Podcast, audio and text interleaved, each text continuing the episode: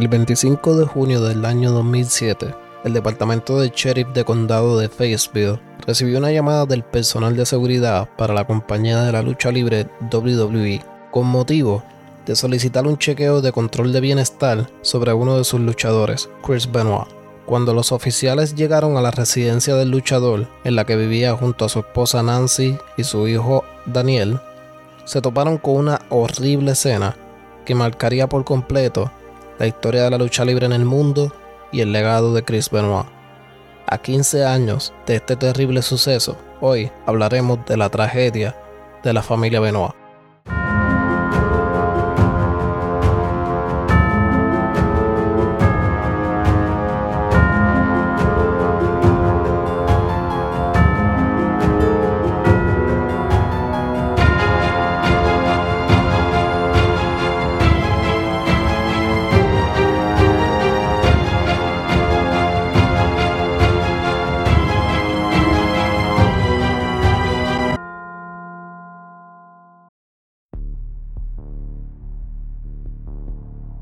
Christopher Michael Benoit nació el 21 de mayo del año 1967 en Montreal, Canadá. Desde la temprana edad de los 12 años ya tenía en mente lo que quería hacer con su futuro. Chris quería ser luchador profesional. Admirando a quien fue su luchador favorito, Dynamite Kid, Benoit comenzó su carrera en el 1985. Imitando a su ídolo, Chris Benoit usaba movidas de Dynamite Kid como el cabezazo de la tercera cuerda y la rápida suplex. Para el año 1986 hizo su debut en la New Japan Wrestling en lo que era la mejor compañía de lucha libre en Japón. Rápidamente, Chris Benoit fue colocándose como uno de los mejores luchadores en la compañía. Mientras estaba luchando en Japón, conoció a quien se convertiría en su mejor amigo del alma, el también luchador Eddie Guerrero, quien para este tiempo luchaba bajo el nombre de Black Tiger, en lo que se convirtió en el comienzo de una amistad inseparable. Ambos, tanto Eddie como Benoit, solían vivir para la lucha libre y la lucha libre fue su primer trabajo y su último trabajo. Inmediatamente se convertirían en hermanos de otra madre. De acuerdo con los luchadores que compartían el mismo camerino con Benoit, Chris era una persona bastante callada y reservada, excepto con Eddie. Para mediados de los años 90, Chris Benoit y Eddie Guerrero hicieron su salto a la compañía estadounidense, la WCW. Allí, Benoit comenzaría una historia junto a Kevin Sullivan, quien era luchador y también el booker de la compañía WCW. Era quien estaba a cargo del control creativo y los resultados de las luchas. Benoit fue puesto en una historia de rivalidad con el mismo Kevin, hecha por el mismo Kevin y con quien era su esposa en la vida real, Nancy, conocida como Woman en WCW. Nancy y Kevin Sullivan se conocieron cuando ambos eran parte de la compañía Florida Wrestling. Con el tiempo, ambos desarrollaron una relación, finalmente casándose en el 1985. Para el 1997, Sullivan y Benoit comenzaron la historia de la rivalidad en la que el personaje de Nancy dejaría a Kevin para irse con su archienemigo Chris Benoit. Lo que nadie esperaba es que esta supuesta relación, que solo sería una falsa reflejada en la televisión, pasaría a convertirse en una relación real fuera de las cámaras. Nancy solía confesarle a Chris que sufría de abuso físico de parte de Sullivan, y Chris era quien siempre estuvo ahí para ella en los momentos difíciles, desarrollando así sentimientos unos al otro. Sin ser planeado, el arte se convirtió en realidad y Nancy terminó divorciándose de Kevin Sullivan para irse con Chris Benoit. El 25 de febrero del año 2000, Chris Benoit y Nancy tuvieron su primer hijo Daniel, y en ese mismo año, en el mes de noviembre, Chris y Nancy contrajeron matrimonio. El mejor amigo de Chris, Eddie Guerrero, fue el padrino de esa boda ese día. En el mismo año 2000, Chris, junto a su amigo de la vida, Eddie Guerrero, y su otro amigo, Dean Malenko, decidieron tomar un diferente rumbo en su carrera e hicieron su llegada a la compañía más importante del momento, la WWE, que para este tiempo era conocida como la WWF.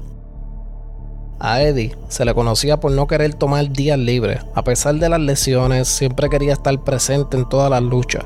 Con el tiempo, esto le fue afectando Eddie comenzó a refugiarse en las pastillas para dolores, conocidas como las painkillers, y con esto vinieron las bebidas alcohólicas, las drogas, y con el tiempo, esto terminó deteriorando a Eddie poco a poco en lo profesional como en su vida personal.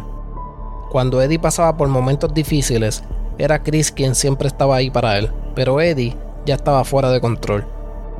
Este comportamiento lo llevó a tener problemas con la ley, siendo detenido por conducir bajo los efectos del alcohol y de acuerdo con su esposa, Vicky Guerrero, Eddie llegó a tener tres sobredosis en su hogar. Este comportamiento erróneo de parte de Eddie trajo sus consecuencias y Eddie fue despedido de la WWE cuando llegó un día bajo los efectos de sustancias controladas. Con el tiempo, Eddie se rehabilitó, se pudo recuperar y recuperar su matrimonio y su trabajo en la WWE. El que es fanático de la lucha libre como yo recordará muy bien ese momento exacto en WrestleMania 20, cuando ambos estaban en la cima de la compañía siendo ambos campeones mundiales y al final de dicho evento se abrazaron llorando en el mismo centro del ring para cerrar el evento.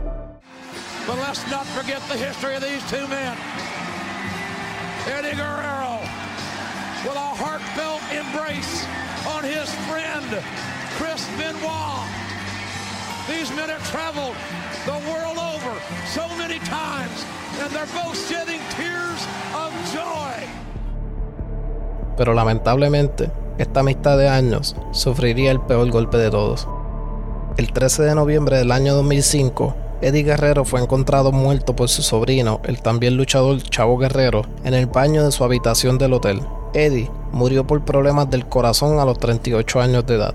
Quien fue como un hermano para Benoit, ya no estaba ahí para él. Esta muerte le afectó tanto a Chris más que a cualquier otra persona. Los cercanos de Chris dicen que después de la muerte de Eddie, Benoit no era la misma persona. En el tributo hecho a Eddie Guerrero por la compañía WWE, se podía observar a un Chris bien alterado y afectado, mientras lloraba diciendo cuánto amaba a Eddie Guerrero. Eddie,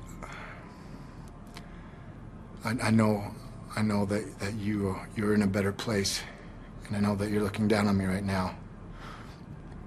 Knowing know that I love you I miss you.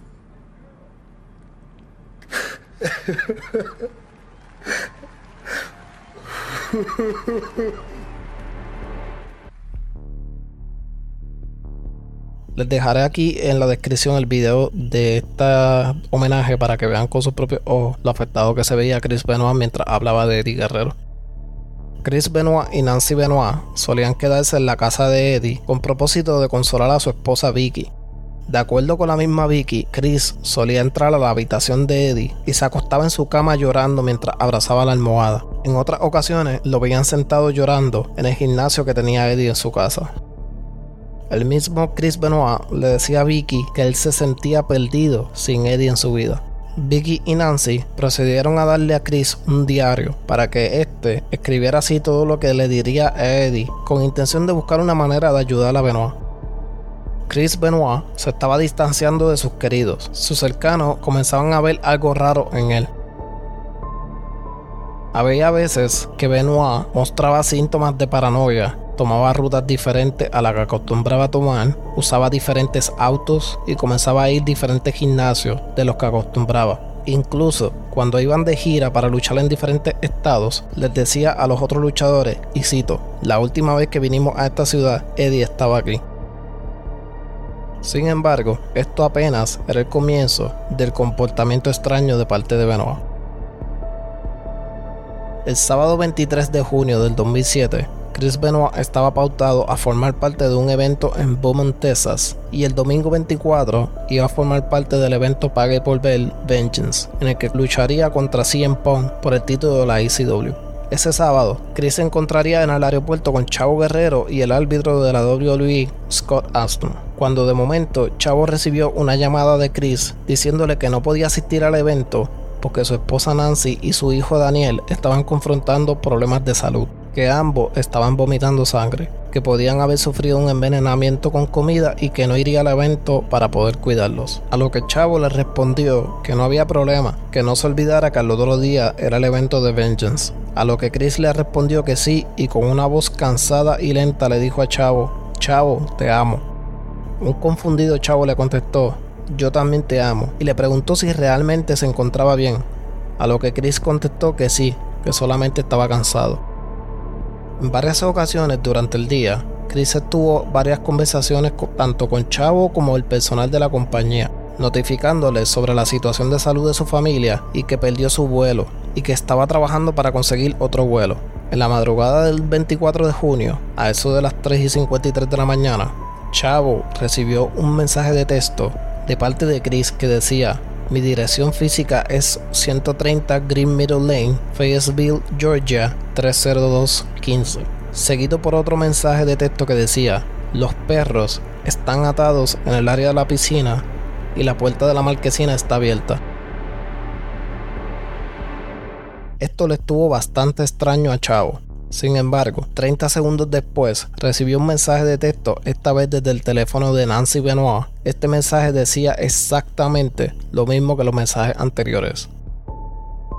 En la mañana, cuando Chavo se encontró con Scott Armstrong, quien iba a ser la otra persona que viajaría junto a Chavo y Benoit, este le dijo a Chavo que recibió exactamente los mismos mensajes de texto.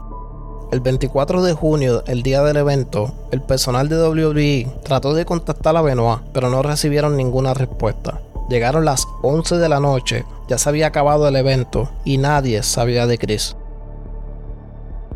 El 25 de junio del 2007, a eso de las 2 y 30 del mediodía, ambos, Chavo y Scott, notificaron al personal de WWE sobre los mensajes de texto que recibieron en la madrugada del domingo de parte de Chris y Nancy por lo que el jefe de seguridad de WWE decidió comunicarse con la oficina del sheriff de condado de Fayetteville para solicitar un chequeo en la residencia de Chris Benoit.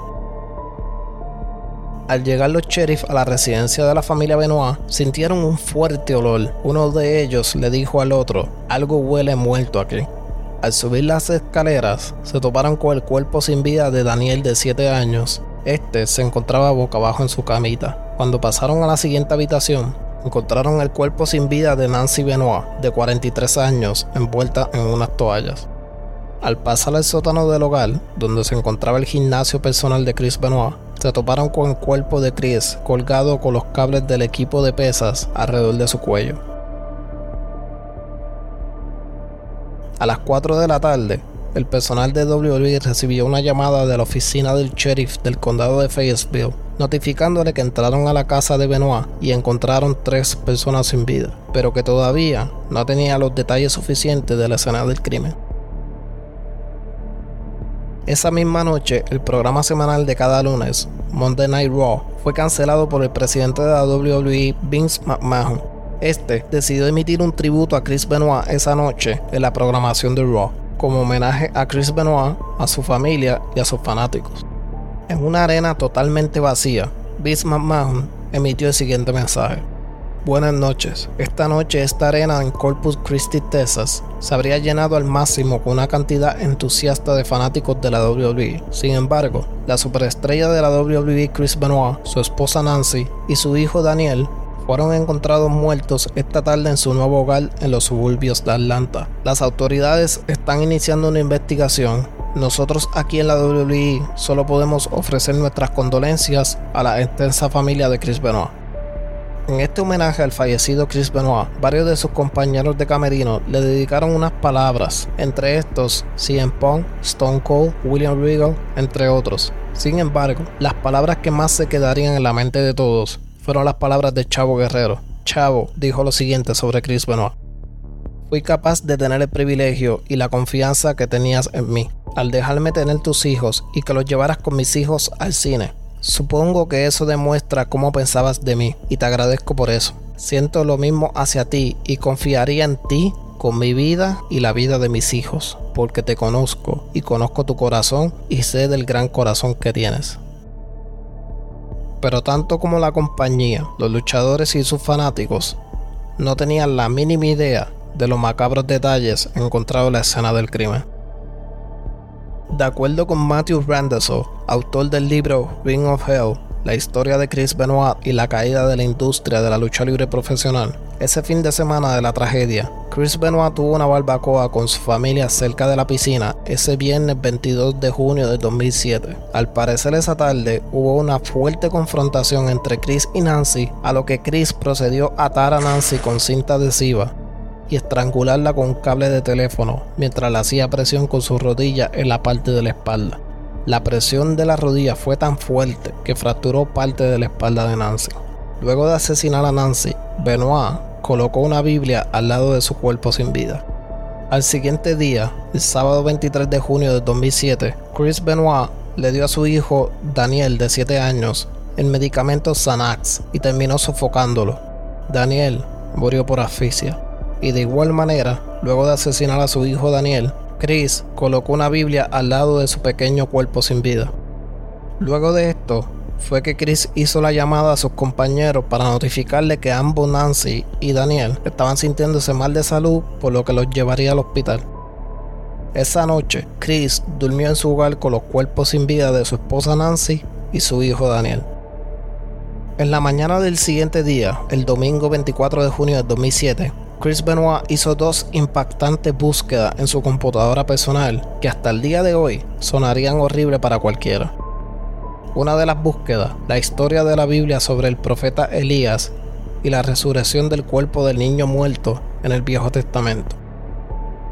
La segunda búsqueda, cuál era la manera más rápida y menos dolorosa para uno romperse su propio cuello. Luego de estas búsquedas en el internet, Chris se tomó la mitad de una botella de vino, bajó al sótano donde estaba en su gimnasio personal, fue a la máquina de pesa, quitó la barra, se amarró una toalla alrededor de su cuello y cogió la cuerda de metal de las pesas y se la puso también alrededor de su cuello. Ajustó el peso a 240 libras, soltando la misma y terminando así colgado, como fue encontrado por los sheriff.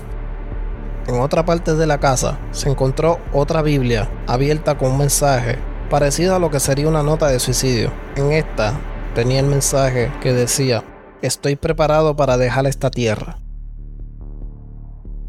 También se encontraron los diarios que escribía cartas para su difunto amigo Eddie Guerrero. En una de estas cartas, Chris Benoit escribió, pronto estaré contigo. Luego de salir todos los detalles a la luz, el martes 26 de junio del 2007, el presidente de la WWE, Vince McMahon, se volvió a dirigir a los fanáticos, esta vez con el siguiente mensaje. En la transmisión de anoche de Monday Night Raw, la WWE presentó un evento especial de tributo a la carrera de Chris Benoit. Sin embargo, unas 26 horas después, los hechos de esta horrible tragedia son aparentes. Por lo tanto, aparte de mis comentarios, no se volverá a mencionar el nombre de Chris Benoit esta noche. Desde ese día, el nombre de Chris Benoit ha sido removido por completo de la historia de la compañía. Tanto el personal de la compañía como los luchadores se le prohibía mencionar cualquier cosa del terrible suceso o el nombre de Chris Benoit. La prensa se obsesionó tanto con este caso y esto trajo consecuencias al deporte de la lucha libre. La reacción inmediata de la prensa era preguntándose si los esteroides tuvieron que ver en este horrible y brutal crimen. La WWE ha tenido historia de escándalos de esteroides en el pasado, por lo que para los medios de comunicación, los esteroides fue la razón por el comportamiento macabro de Chris Benoit. También el hecho de que sobre 30 luchadores han fallecido en o antes de llegar a los 40 años de edad. En el pasado, los luchadores abusaban tanto de esteroides como las pastillas para dolor, los painkillers. Estas las mezclaban con bebidas alcohólicas con tal de aliviar los dolores de los golpes que recibían de 4 a 7 días de la semana. Meses antes del doble homicidio y suicidio, Chris Benoit había recibido unos mensajes de textos de parte de Nancy, en los que ella le decía que estaba cansada de su abuso de esteroides. El mensaje de Nancy decía lo siguiente: Deja de usar cual sea la mierda que estés usando. Te está haciendo pasivo-agresivo y yo no necesito el abuso. En otro mensaje le decía a Chris que ambos sabían que el programa de política de control de drogas de la WWE era un chiste. Cuando Eddie Guerrero falleció el 13 de noviembre de 2005, la política de control de sustancias de la WWE se puso bien estricta. Tan estricta que de acuerdo con el también luchador Chris Jericho, no podían ni tomar ni una aspirina al menos que fuera recetada. Cuando se le realizó la autopsia a Chris Benoit, el reportaje de toxicología mostró que Chris tenía una enorme cantidad de testosterona en su cuerpo. La testosterona, un tipo de esteroide que en la mayoría de los deportes es prohibido usarla. En la casa de Chris también se encontró una gran cantidad de esteroides.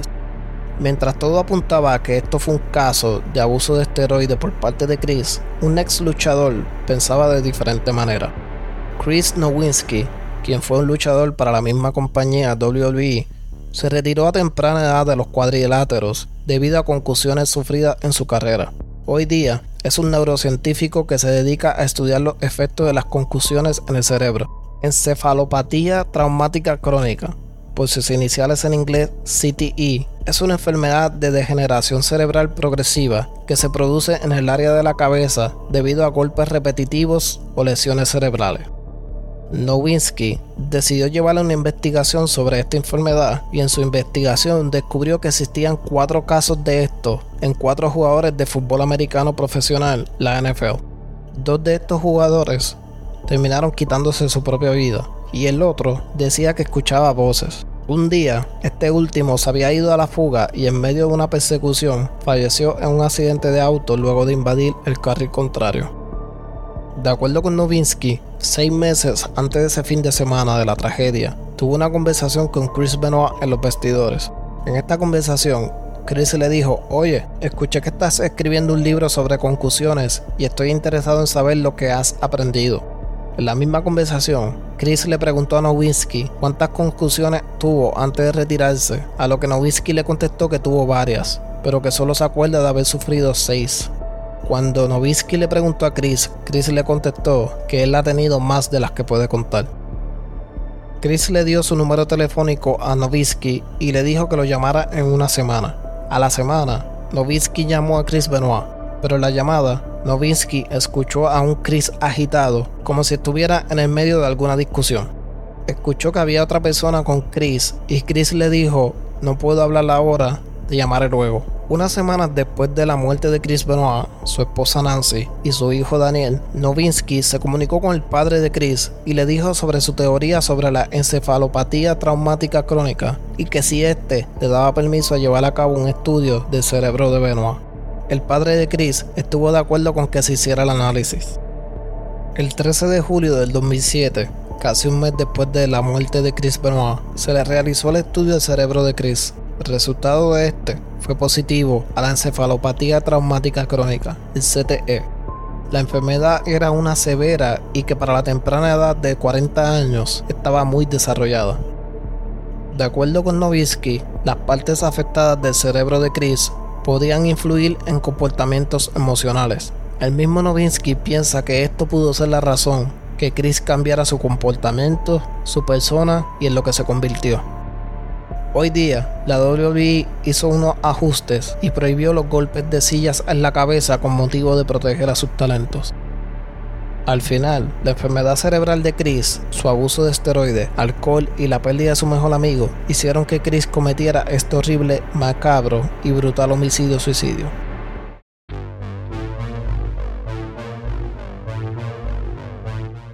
Hasta aquí el episodio de esta semana. Una vez más, recuerde seguirnos en las redes sociales, en Facebook, en Instagram y en YouTube y darnos una reseña de 5 estrellas. Hasta la próxima semana.